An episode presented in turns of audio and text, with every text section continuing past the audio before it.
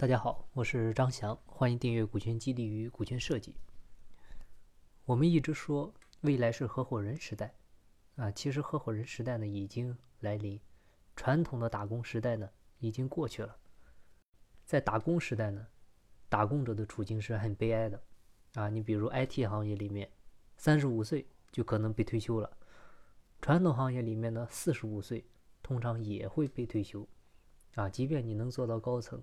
啊，你的下属都已经三十多岁了，你还能再干几年？啊，这个是没法回避的事实。啊，而一旦退休呢，就没有了收入来源，退休金呢也只能在法定的退休年龄以后才能领取。啊，即便是在合伙人时代，如果你做不成合伙人，也还是打工者。打工者最怕的就是人还健康的活着，钱已经没了。就像这次疫情来了以后。啊，很多的中小企业已经很难存活，啊，为了活着，企业首先做的呢，可能就是裁员，而且裁掉呢还都是中年人，啊，或者是即将步入中年的人，啊，因为企业为了生存，需要把企业做轻、做软、做扁，所以一定会压缩庞大的固定开支，也就是人工成本。就像华为前两年，啊，遇到困境的时候呢，又赶上经济下行，所以华为呢也裁掉了七千人。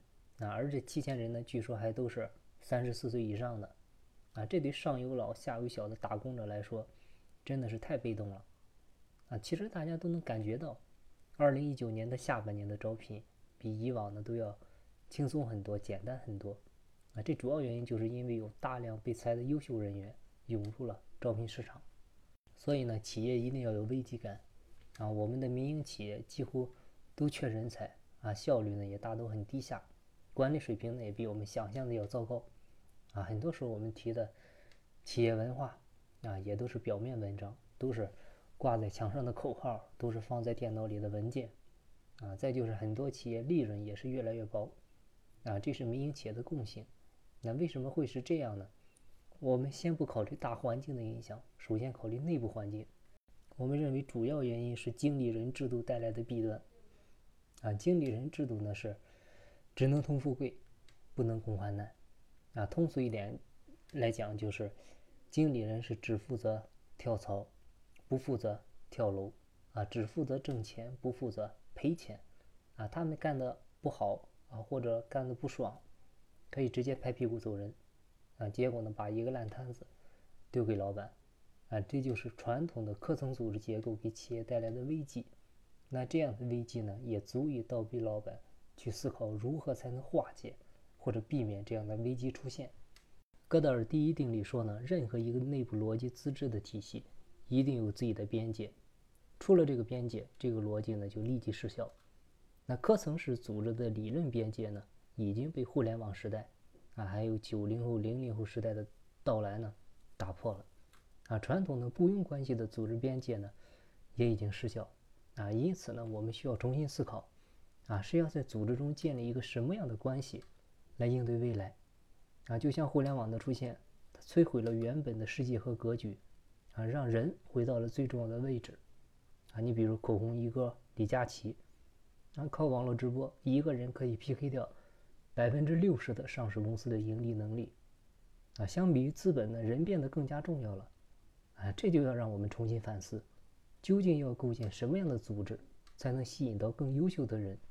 所以呢，随着传统的组织边界被打破，雇佣关系呢已经不能适应新的格局，那取而代之的必将是合伙人共创、共享、共担的关系。所以呢，说合伙人时代确实是已经来临了。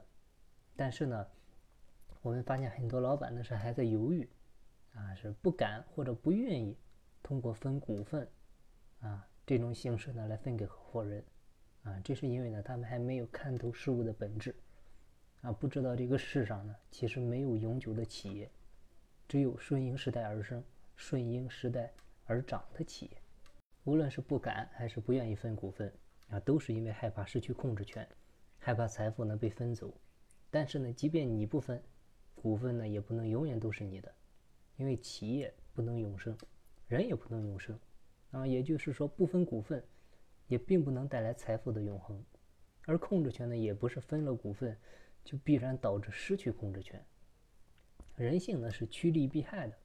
那老板呢和有能力的员工之间，之所以能成为合伙人，一定是因为双方各自的利益和风险，啊，责任和权利得到了最大的保障和共同认可，啊，而没有利益只有风险，啊，或者没有权利只有责任的关系呢，则极少会发生。所以呢，赚钱的时候呢不愿意分，啊，你像现在疫情来了，啊，经济危机来了，啊，你再想分股份的时候，恐怕就没有人愿意要了。啊，也有一些老板呢，是变相的假分，啊，只让合伙人承担风险。你这样不仅没有意义，也失去了人心，结局呢也会非常惨。其实股权的本质呢，啊，就是产权；产权的本质呢，就是人权。啊，我们对股权的理解，本质上呢，就是对于人权的理解，对人性的理解。啊，如果一个人不能尊重生命，就很难做好企业。那说的严肃一点呢？他做企业的资格也应该受到质疑，啊，这个是最本质的东西。那也有人会说，啊，因为不会分，所以不敢分，啊，这其实不是一个好的借口，啊，不会就学习嘛，没有谁天生就会啊，都是学来的，啊，只有方向对了，啊，走两步试试就会了，方法呢，慢慢也就有了。其实大家可以思考一下，就如果公司只是老板一个人的，那大家凭什么要好好干？啊，这个就没法解释。只有公司是大家的，才不需要解释，大家都会拼命去干。雇佣关系当中呢，老板羡慕员工的轻松，员工呢羡慕老板的财富，啊，这都是从各自的利益角度去考量对方。啊，那么老板和员工呢就不能有共同的利益角度吗？答案是肯定有的。啊，那就是让员工成为合伙人。啊，这是一个合伙人时代的铿锵有力的答案。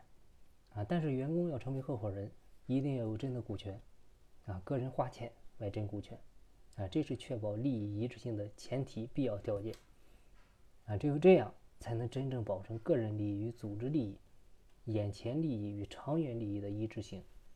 分了股份，员工成为真正的合伙人以后，还要给他们足够的经营权，啊，因为股份分的不只是钱和利益，还有风险。那合伙人呢，比普通股东承担了更大的风险，也应该有更大的控制权和剩余索取权。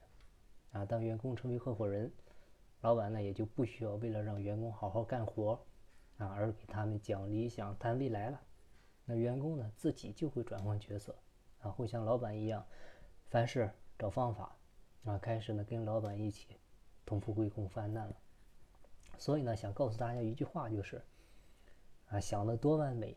啊，也都还是问题，充其量呢也只是想法或者方案，你做的再差，它也是答案，啊，它是解决问题的结果，站着不动了，就永远只能是观众。